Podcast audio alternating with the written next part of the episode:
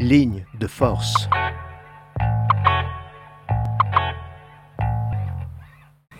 Bonsoir et bienvenue sur Radio Campus Clermont-Ferrand. Il est 18h et nous sommes jeudi, c'est l'heure de Ligne de Force. Une émission de lecture fignolée à la lime par Hector Laura avec le précieux concours de Mayol à la technique. Aujourd'hui, les fleurs du cabanon. Le cabanon, la calèche, le violon, le zonzon, le zonze, la tôle, le ballon, la zomprie, le star, le gnouf, le placard, le heps. Les noms ne manquent pas pour désigner les lieux de privation de liberté, comme l'on dit poliment depuis peu. Aujourd'hui, je vous propose de humer les fragrances de quelques fleurs de cabane mises en livre par des écrivains ayant connu l'incarcération et qui témoignent de leur combat à la vie et à la mort avec le temps derrière les barreaux. Ces voix diverses, au destin divers, ont su, chacune à sa manière, transformer l'expérience de l'enfermement en art d'écrire, mais surtout en art de survivre, de vivre, et enfin en art de revivre. Notre première lecture nous entraîne dans la cellule de Jean-Marc Rouillant, ancien militant d'Action Directe, dont l'écriture peut être aussi directe qu'un coup de poing dans la figure, mais également avoir la drôlerie un peu triste des reflets sans concession de la condition humaine. Voici quelques paragraphes extraits de son livre Je hais les matins, réédité aux éditions Agone en 2015. Au réveil, la prison saute à la gorge comme un animal à l'affût de l'ultime cauchemar. Le premier sens en éveil m'avertit de sa présence tapie. Un coin de mur surgissant à l'aube, l'odeur du désinfectant, les ablutions diverses des congénères, l'effleurement de la couverture administrative et l'écœurement indicible. Elle me pénètre d'un trait, me force avec la goulée d'air inspirée au bord de cette noyade lève-tôt. Sa langue enfoncée dans ma bouche, elle me baise de sa mort journalière, sans fleurs ni couronne, au tréfonds des caveaux de béton. Souveraine tyrannique, la malamort de la lèpre moderne et carcérale est là, est déjà en moi. Et pas moyen de lui échapper. Jusqu'au plus lointain du dernier exil, j'éprouverai cette nausée. On ne s'habitue jamais à la prison. Et plus le temps passe, plus les matins sont douloureux. Treize années, plus de 4750 matins. Qu'est-ce qui peut encore me donner la force ou l'inconscience d'atteindre le soir? Quel vain espoir Même pas l'illusoire sainteté de l'anachorète. Ah rien. Sinon la stupéfiante attente d'un événement chimérique, ou alors l'insupportable, devenu la règle casanière de l'homme en batterie. Les auteurs des plus beaux textes de prison sont ceux qui sont restés trop peu pour avoir le temps de la connaître vraiment. Ils ont décrit l'arrachement à la vie du dehors. Sinon, qu'aurait-il pu écrire? Quand tu es là depuis si longtemps que tu n'en aperçois plus les rives, vers où naviguer Que dépeindre Quelle terre Tu te laisses aller dans les tourbillons du courant.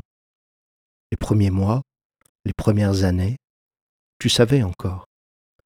Comme à Colin-Maillard, tu gardes un temps des repères, et puis tu tournes, et tout, et tous s'effacent. Takis Sinopoulos est un poète grec. Il est né en 1917, il est mort en 1981 à l'âge de 64 ans. Ce médecin de profession connut la guerre civile et la dictature des colonels qui prit fin en Grèce en 1974. Il devint une figure de proue pour les poètes de la jeune génération des années 1970. Le poème intitulé La prison, que je vous propose d'entendre maintenant, figure dans l'anthologie de la poésie grecque contemporaine 1945-2000, parue en folio poésie. La nuit dehors bouillonnait les bruits, et dans mon coin l'obscurité, la fenêtre usée qui battait, dont le bois grinçait. Au loin s'édifiait une prison, barreaux, barreaux partout, à l'entrée de la rue, plus bas la mer comme une écriture inconnue. J'étais totalement seul. Derrière le mur, pas et rencontres, écrits déchirants, puis le silence, étrange instant dont j'avais mal. Je pensais à un poème qui détruirait d'un coup la prison et le temps tout entier.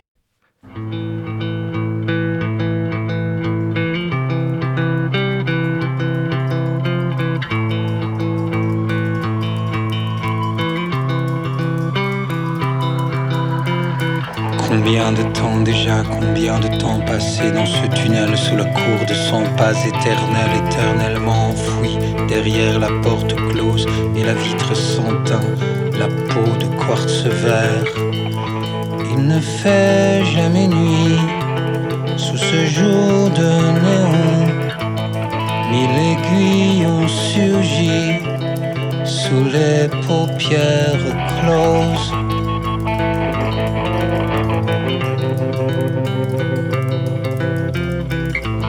Parfois la porte s'ouvre pour aller faire tourner ton fantôme sur lui-même sous un ciel barbelé, quartier de sol glacé de haute sécurité.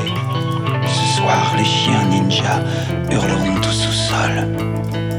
Je sais qu'il faut se taire, au loin le tonnerre gronde, éradiqué du monde,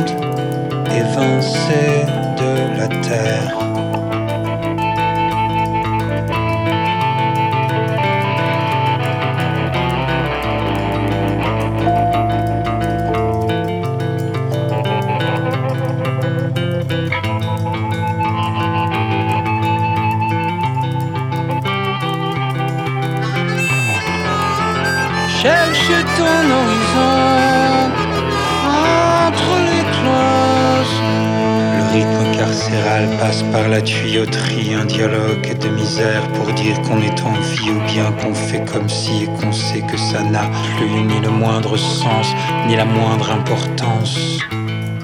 Qui de ma tête ou de mon cœur va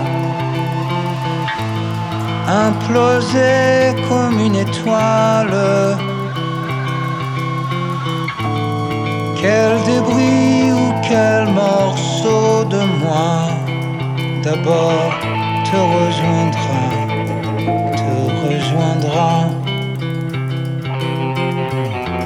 Cherche ton horizon entre les cloisons.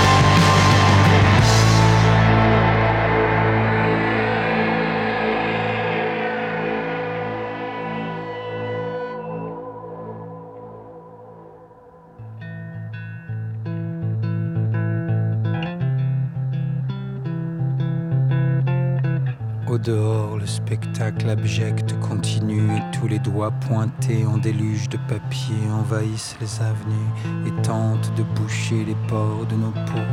Prière pour que jamais il n'y arrive tout à fait. Cherche ton horizon. Traverse les cloisons.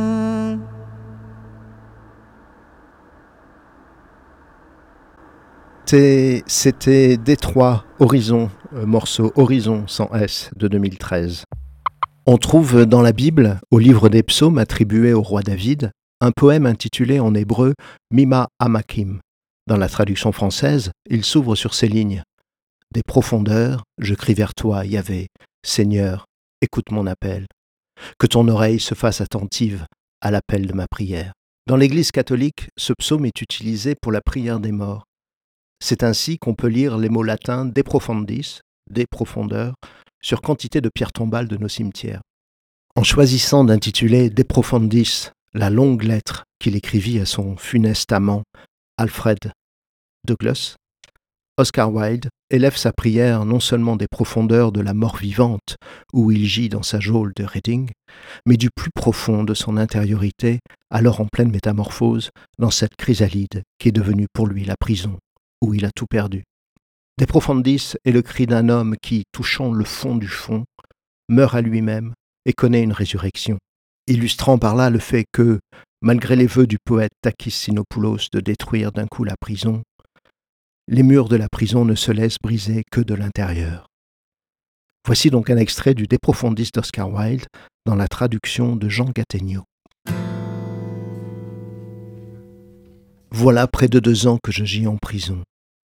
Ma nature a fait naître un désespoir éperdu, un découragement et une douleur qui faisaient peine à voir, une fureur terrible et impuissante, l'amertume et le mépris, une souffrance qui pleurait sans se cacher, une douleur qui ne trouvait pas à s'exprimer, une peine muette.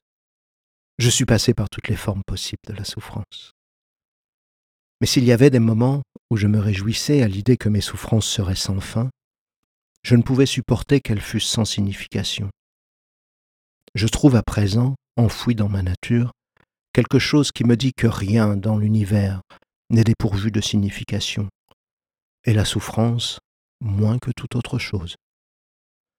Ce quelque chose qui est enfoui dans ma nature comme un trésor dans un champ, c'est l'humilité. C'est la dernière chose qui me reste et c'est la meilleure. La découverte ultime que j'ai fini par faire, le point de départ d'un nouveau développement. Elle est née en moi-même et je sais donc qu'elle est arrivée au moment opportun, elle n'aurait pu venir plus tôt ni plus tard. Si l'on m'en avait parlé, je l'aurais rejeté. Si l'on me l'avait apporté, je l'aurais refusé. Comme c'est moi qui l'ai trouvée, je suis décidé à la garder. Il le faut. C'est la seule chose qui est en elle les éléments de la vie, d'une vie nouvelle, d'une vita nuova pour moi. De toutes les choses, c'est la plus étrange. On ne peut la donner et on ne peut la recevoir d'autrui. On ne peut l'acquérir qu'en renonçant à tout ce que l'on possède.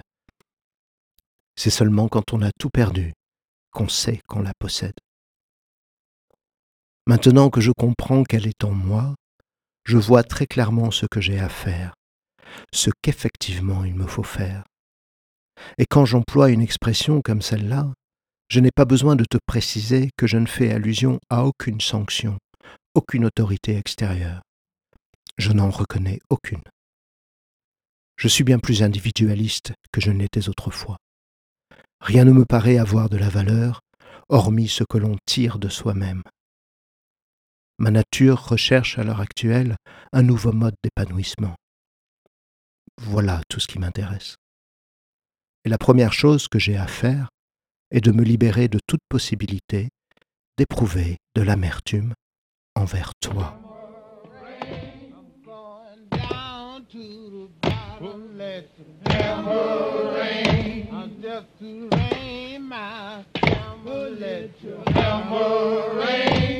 to rain, my to. I got a nine pound to. I got a nine pound to. I'm gonna ring it in the.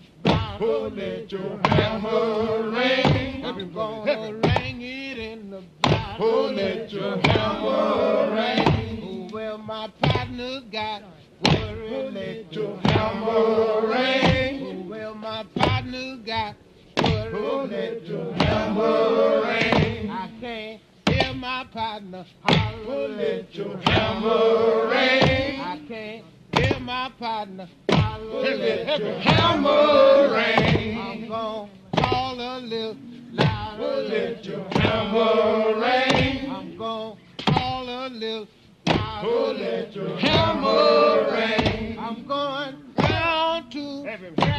Let the hammer Hammering.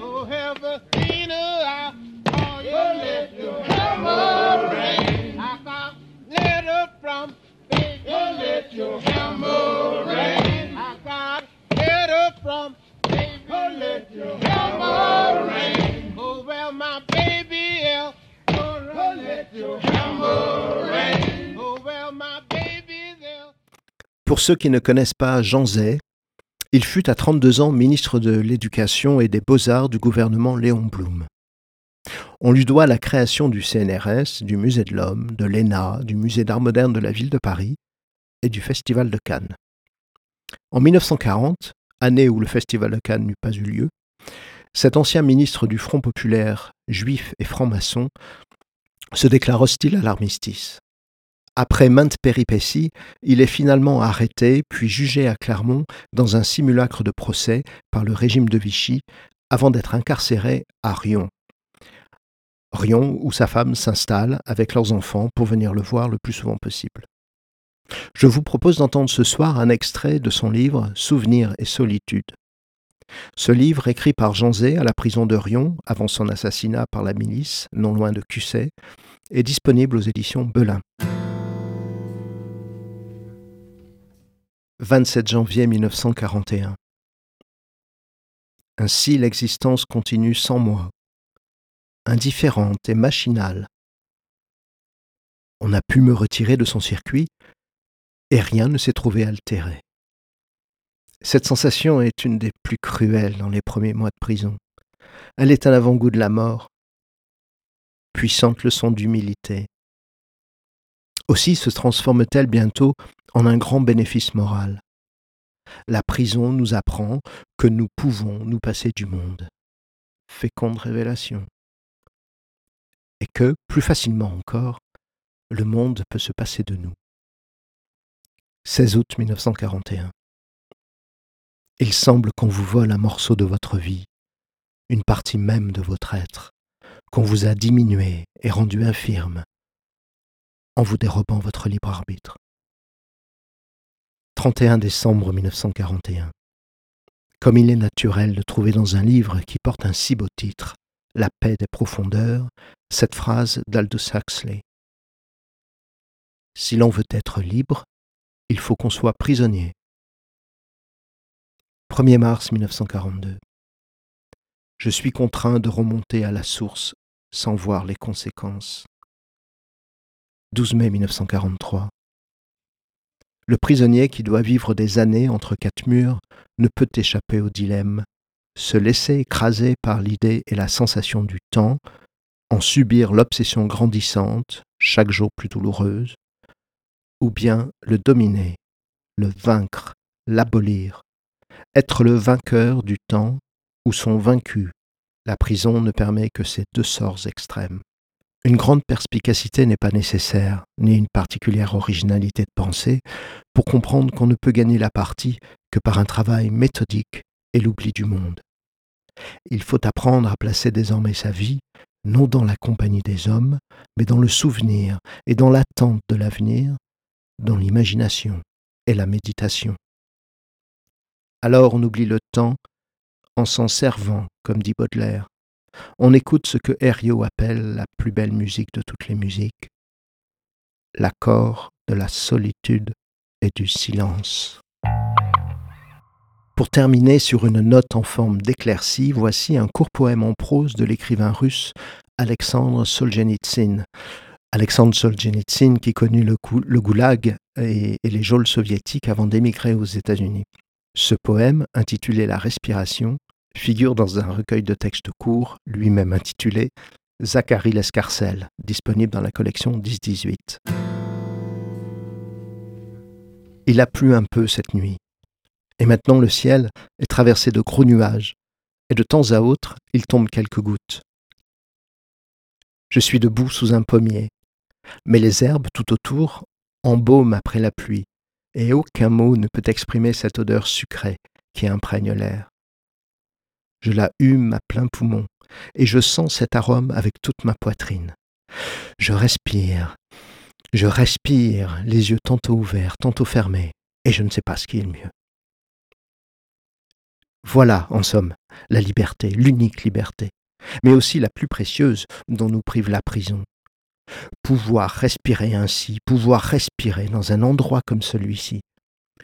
Aucune nourriture terrestre, aucun vin, aucun baiser de femme même, n'est pour moi plus doux que cet air ivre de floraison, d'humidité, de fraîcheur.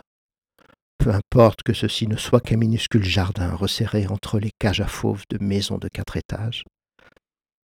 Je cesse d'entendre les pétarades des motocyclettes, les hurlements des postes de radio, le tambourinnement des haut-parleurs. Tant qu'on peut encore respirer après la pluie sous un pommier, on peut encore vivre.